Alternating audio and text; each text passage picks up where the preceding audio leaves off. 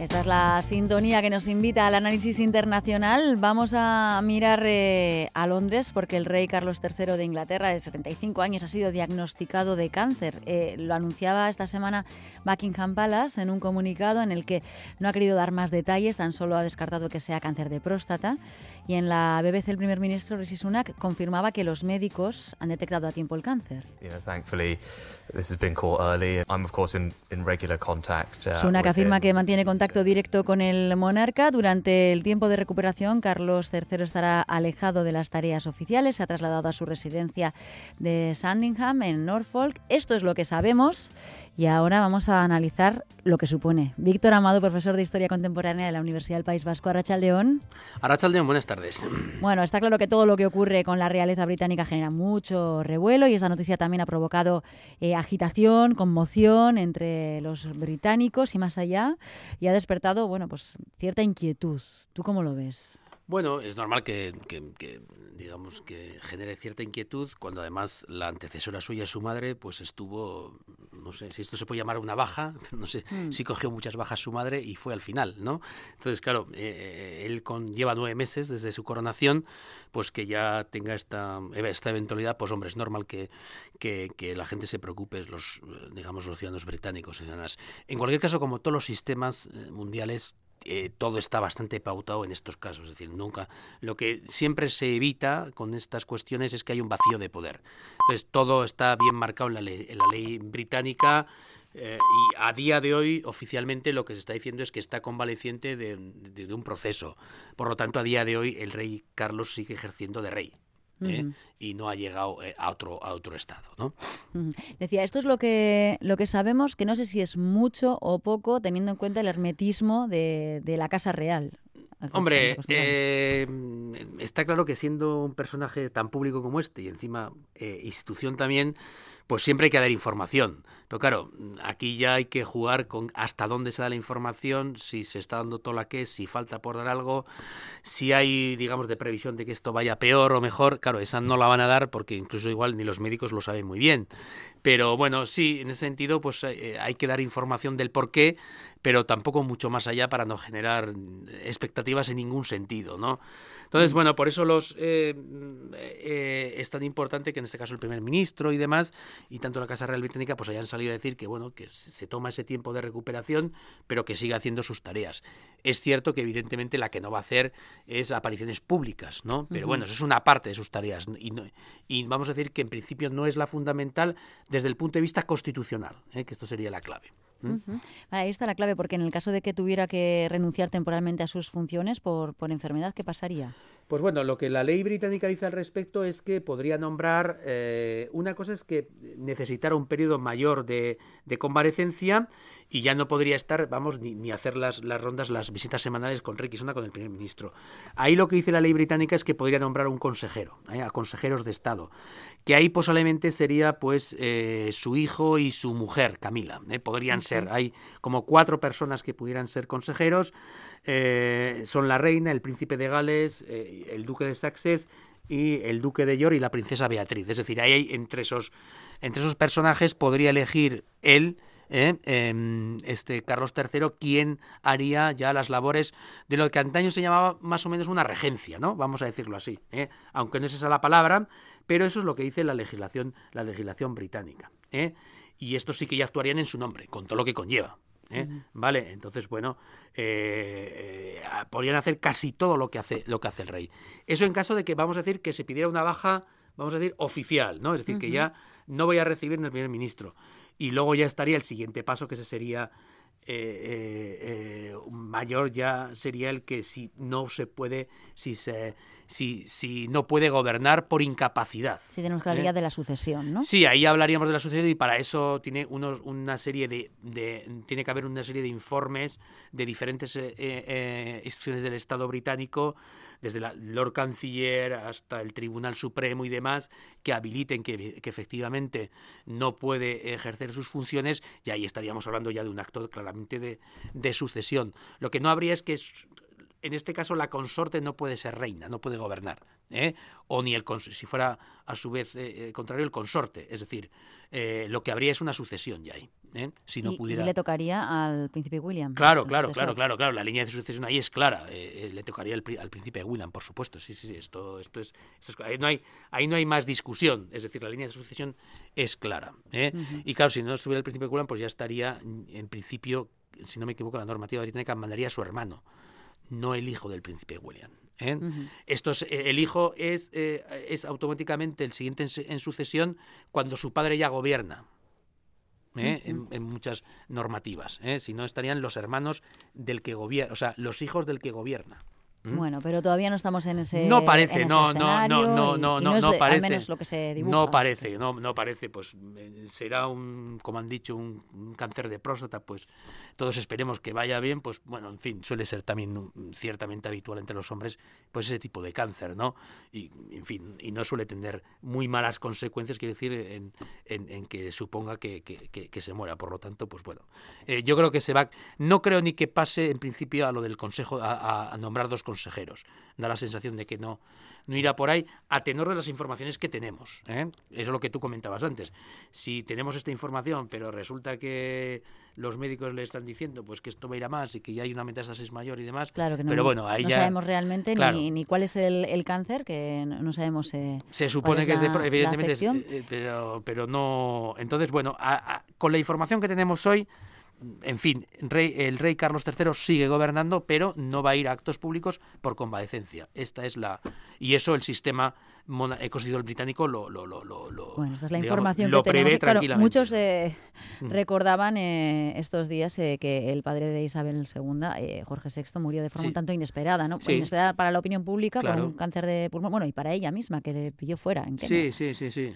Lo que pasa que eso ya se sabía y tal, lo que pasa lo habían mm. vendido más secreto. También es cierto que si, si, es un, si fuera una enfermedad de ese tipo, que no sabemos, vamos a decir, en fase ya, no voy a decir terminal, pero que tiene un pronóstico, digamos, no muy halagüeño, pues en fin, eso quien lo tenga que saber lo sabrá y si fuera ese el, caso, pues eh, porque claro, estamos hablando de que ya habría, allí habría que hablar con quién va a ser el sucesor. Mm. Entonces, bueno, eh, ahí siempre jugamos con, se juega con, la, con lo que quiere el paciente en este caso, que es un rey, con lo que tiene que ver con el Estado y con la continuidad.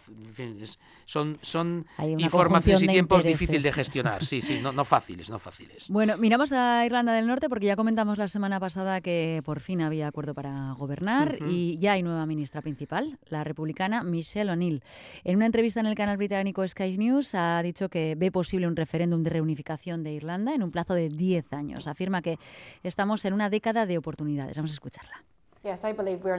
Sí, creo que estamos en una década de oportunidades. Hay tantas cosas que están cambiando todas las viejas normas, la naturaleza del Estado, el hecho de que nunca se suponía que un republicano nacionalista fuera primer ministro. Todo esto habla de ese cambio. La próxima década es la década de las oportunidades. Bueno, pues eh, ambiciosa eh, Michelle O'Neill, pero es lo que le toca, ¿no? Sí, hombre, eh, eh, nosotros siempre solemos decir, los historiadores, que nada es para siempre y nada va a durar siempre. ¿eh? Pero esto sirve también para, para, lo que ella dice como para lo contrario.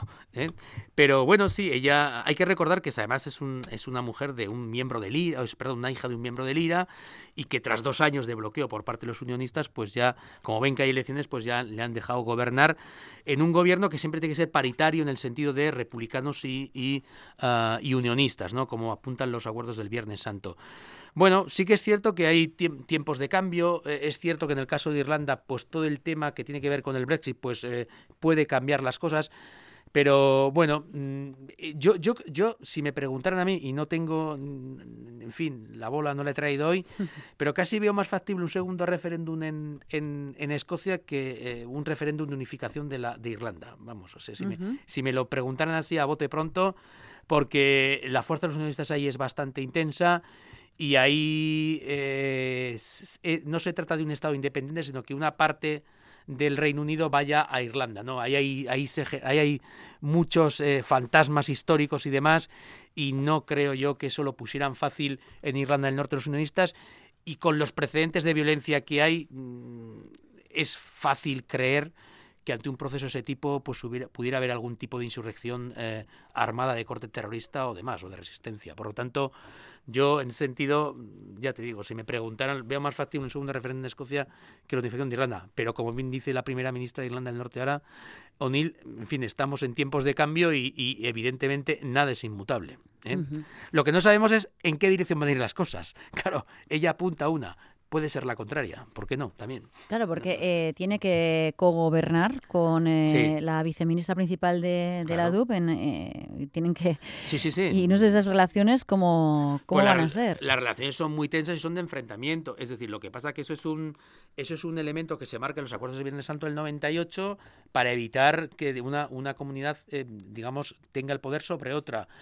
E, es cierto que hay unos, elementos de revisión de esos tratados con el tiempo y demás, pero vamos, mm, mm, ahí va a haber, cualquiera de las partes va a ser muy reticente. Entonces, claro, eh, eh, es muy eh, difícil pensar incluso en 10 años que mientras siga este sistema de cogobernanza, pues una parte, sobre todo la DUP, además los unionistas, que son muy unionistas en el caso de Irlanda del Norte, pues vayan a tragar con un referéndum de unificación. Y, en la agenda de la política británica, pues tampoco hay una necesidad urgente de, de, que, de que vaya a ir, se tenga que ir a una unificación de la isla de Irlanda. Bueno, incluso en, en la República de Irlanda, aunque en principio sí, pero bueno, no todos están en la misma en la misma línea, ¿no? Hay que recordar que el Sinn Féin es el partido más votado en la República de Irlanda, pero que hay una coalición de gobierno que hace que el Sinn Féin no gobierne en mm. Dublín. ¿eh? En fin, y ahí tiene algo que ver con si eh, reunificación o no, de qué modo y demás, ¿no? Entonces, bueno, las cosas, la reunificación es un proceso complicado en ese, en ese en ese sentido, ¿no? Pero bueno, lo que está claro es que una primera ministra católica republicana, partidaria de la unión con la República de Irlanda, es lo que tiene que decir. claro, Es lo que le toca. Y además de avanzar hacia la reunificación de Irlanda, marcar ese objetivo, ¿qué otros desafíos se enfrenta? Bueno, básicamente el desafío mayor que tiene hoy en día el Irlanda del Norte, eh, los condados, es implementar de manera ya clara y concisa y que ruede los acuerdos del Brexit, es decir, el protocolo de Irlanda y los acuerdos Windsor, que se llama el marco Windsor, ¿no? que es una especie de afloje que hizo la Unión Europea para que esto pueda eh, salir hacia adelante. Y eso va a tener también las reticencias internas de los unionistas, porque lo que va a hacer los republicanos es aprovechar ese estatuto para, digamos, que no hay una desconexión total, ni muchísimo menos con la República de Irlanda. Es decir, para que Irlanda del Norte parezca que es la República de Irlanda y que está en la Unión Europea. Y eso es lo que se van a poner sus compañeros de gabinete, que van a ser los unionistas. Entonces, eso va, a determinar mucho la capacidad de normalización de todos estos acuerdos en la propia en el propio en los propios territorios de Irlanda del Norte, ¿no? Y eso es un, desafío enorme. Y también algo que no tenemos que dejar eh, pasar, que es que eh, ha habido brotes, no muy amplios, no muy grandes, pero sí preocupantes algunos de ellos, de otra vez violencia política. ¿eh? Y esto es algo también que, que va a haber que, que, que, controlar mucho. Y aquí sí que va, yo creo que va a ser muy importante quién esté en los próximos años en el día de Downing Street, cuando haya elecciones en el Reino Unido, que puede ser este año o principios del próximo, y posiblemente con los laboristas la cosa sea más sencilla. Con los eh, conservadores, pues menos, menos sencilla. Pero bueno, los, los, solamente con implementar los, el marco Windsor en Irlanda del Norte, Neil ya tiene un, muchísimo trabajo. Y tiene dos años hasta las próximas elecciones, ¿eh? que, tampoco es que, que, en fin, que le quede legislatura entera, que el bloqueo ha durado dos años, o sea, quedan otros dos. Bueno, pues eh, ahí están los retos de Michelle O'Neill al frente del gobierno en Irlanda del, Norte. Eh, y un tercer tema, hoy a falta de dos, tres. Vamos, vamos, a mirar a El Salvador, porque claro, es que eh, Nayib Bukele ha vuelto a ganar las elecciones presidenciales. En toda la historia del mundo, desde que existe la democracia, nunca un proyecto había ganado con la cantidad de votos que hemos ganado este día arrasado, podemos eh, decir, con su política de mano dura contra la violencia de las eh, pandillas que controlan el, el, país. En sus primeras elecciones, el 53% de los votantes lo convirtieron en el mandatario más joven de la historia y ahora cuenta con el apoyo del 85% de los salvadoreños. Sí, la verdad es que es un éxito enorme y, y, los datos, de alguna manera, que él los ha enseñado, le acompañarían en el sentido de que el, número de, actos de las maras y demás, pues ha bajado, algunos datos dicen en un 30, otros dicen en un 50%, pero en cualquiera de los casos esos los, los ciudadanos de Nicaragua lo han, lo, han visto, hoy perdón, El Salvador lo han visto y en ese caso, pues bueno, lo han votado, pero también es cierto que cualquiera que conozca cuál es el sistema ahora mismo o cómo está evolucionando el sistema político y democrático o del sistema político en Salvador, pues se da cuenta que, cada vez es un, se tiende a un sistema cada vez más personalista, con ciertos tintes autoritarios, y eso también los dos partidos de la oposición, los históricos Arena y el FM y el Fondo eh, Farabundo Martí de Liberación Nacional, pues se han quejado de que evidentemente pues todos los medios de comunicación, la mayor parte de los medios de comunicación, los anuncios y demás, pues eran solo del partido de Bukele, ¿no? Entonces aquí estamos ante un típica, una, una típica evolución de y liberal, es decir, de mm. alguien que desde el poder, cuando gana las primeras elecciones en el 2019, pues va minando los resortes de la división de poderes y va creando todas las instituciones un poco eh, de cara a su perfil. ¿Y qué le acompaña? Básicamente esa lucha contra las mares y contra la delincuencia que a día de hoy pues le es, le es exitosa y que está siendo de alguna manera también modelo un poco para Ecuador de Novoa y un poco para el Honduras de, de, Xiomara, de Xiomara Castro, ¿no? Es decir, eh, mandatarios de distintas líneas políticas, pero que están viendo que a, igual problema que tienen estos dos países con las maras y demás, pues que la solución Bukele pues es, es exitosa, entre comillas, ¿no? A pesar de que Naciones Unidas y Amnistía Internacional, otros ONGs muy respetables de defensa de derechos humanos, pues estén incidiendo en que efectivamente eso se está haciendo menoscabando esas, esos derechos esos derechos humanos ¿no? Claro, eso explicaría el, cambio de postura de la administración Biden por ejemplo que eh, ha pasado de criticar las tendencias autoritarias de Bukele a felicitarlo por su reelección evidentemente porque además El Salvador luego es un país clave para todo el tema de, la, de, de las mafias que hay que controlan todos los elementos migratorios que van de Centroamérica a Estados Unidos es decir aquí los Estados Unidos en esa tesitura siempre va a querer, un, en, Centroamérica en este caso, siempre va a querer un gobierno, digamos, que controle mucho su, su, estado, su territorialidad, que tenga cierta capacidad. Y es cierto que como eh, eh, no son hoy en día estos procesos de, eh, de iliberalización de, de, dirigentes liberales no son como antaño pues las sonadas militares de Pinochet y demás que en fin están pasadas como un poco de moda sino que son mucho más civilinos eh, digamos, mucho más sofisticados, por decirlo de alguna manera, y por tanto son más fáciles también, por ejemplo, para administraciones como la de Biden, dejarlos pasar si me convienen. Es decir, si termina con cierta parte o, decrece bastante la criminalidad y con ese decrecimiento de la criminalidad va también un mayor control de los flujos migratorios, que es uno de los elementos que más le, ahora le perturban a Biden porque está en campaña electoral. ¿eh? Seguramente si no hubiera estado en campaña electoral igual no hubiera, no hubiera sido tan no lo hubiera agasajado tanto a, Bukele, posiblemente. ¿eh? Bueno, pues eh, Estados Unidos y, muchos países de Latinoamérica mirando la, fórmula Bukele ¿no? para combatir la violencia. Em, está teniendo el resultado deseado. ¿Dónde radica el éxito? el, éxito de Bukele radica en eso, y luego radica también en que ha sabido hacer un discurso mm, muy joven, ha sabido manejar muy bien las redes de comunicación, básicamente Instagram, X y demás, porque es de la generación millennial y porque de alguna manera ha sabido recoger ese descontento de la sociedad salvadoreña con los viejos partidos que es el Arena de derechas y, el Frente Farabundo de Liberación eh, eh, Nacional, que es de donde viene él. Él siempre se ha, se, ha, definido como una persona de izquierdas, ¿no? Y a esto ha, agregado otro elemento que es eh, las referencias a Dios constantemente, es decir, la religiosidad. que es un elemento que se da en Latinoamérica con cierta asiduidad. Ayer veíamos, si no me equivoco, al, presidente argentino Milei, pues llorando en el muro de las lamentaciones en, Israel. ¿eh? Eh, y bueno, pues esa religiosidad también vende incluso a un votante joven ¿no? en, Latinoamérica, en, especialmente en El Salvador. Esas son las claves del éxito. Y luego, eh, lo que comentábamos antes, que ha ido haciendo un sistema en el que los medios de comunicación y las redes prácticamente son un monotema que hablan bien de Bukele. Por tanto, con esos, con esos elementos prácticamente no ganar es imposible, diría yo. ¿eh? Y, de alguna manera, con, y, no ganar con esta rotundidad que lo ha hecho, pues también. Por lo tanto, es un, es un trabajo muy, muy, muy específico. Es más, la gente que ha votado en El Salvador no ha tenido en cuenta que en principio, por principio constitucional, el mandato de Bukele solo podía durar cinco años y no más.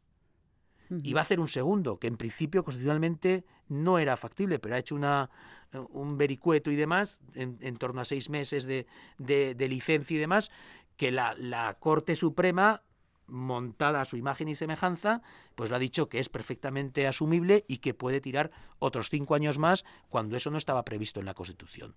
O sea, a pesar de eso, la gente ha valorado mucho más el tema de la inseguridad, o la rebaja de la inseguridad en el sentido de menos, menos violencia y las formas de, de, de comunicar y que también otro elemento fundamental que ha sido para estos millennials que eh, adoptó el Bitcoin como moneda también ¿eh? en, El Salvador. No la moneda del Salvador, pero sino como moneda de curso también en El Salvador y eso ha generado también muchas dinámicas de negocio en torno a esas a esas, eh, digamos, esos nichos que son las startups relacionadas con las redes sociales que él maneja a la perfección. Este dato eh, no tenemos tiempo para desarrollarlo más, pero me ha dejado alucinada. Sí, sí, sí, sí. Lo del Bitcoin hizo una presentación con selfies y todo a, lo concierto, o sea, con fotos hacia el público, sí, sí, sí, sí, sí. Venía de Miami y demás, y así es. Es uno de los países que tiene el Bitcoin como moneda de curso. Pues así se explica hoy en día también eh, bueno, mm. la política en, algunos eh, países y la política que hacen eh, pues mandatarios como Bukele. Víctor Amado, la semana que viene más. Más. Te traigo otros dos o tres temas. A mandar aquí. Es que ricasco. Adiós,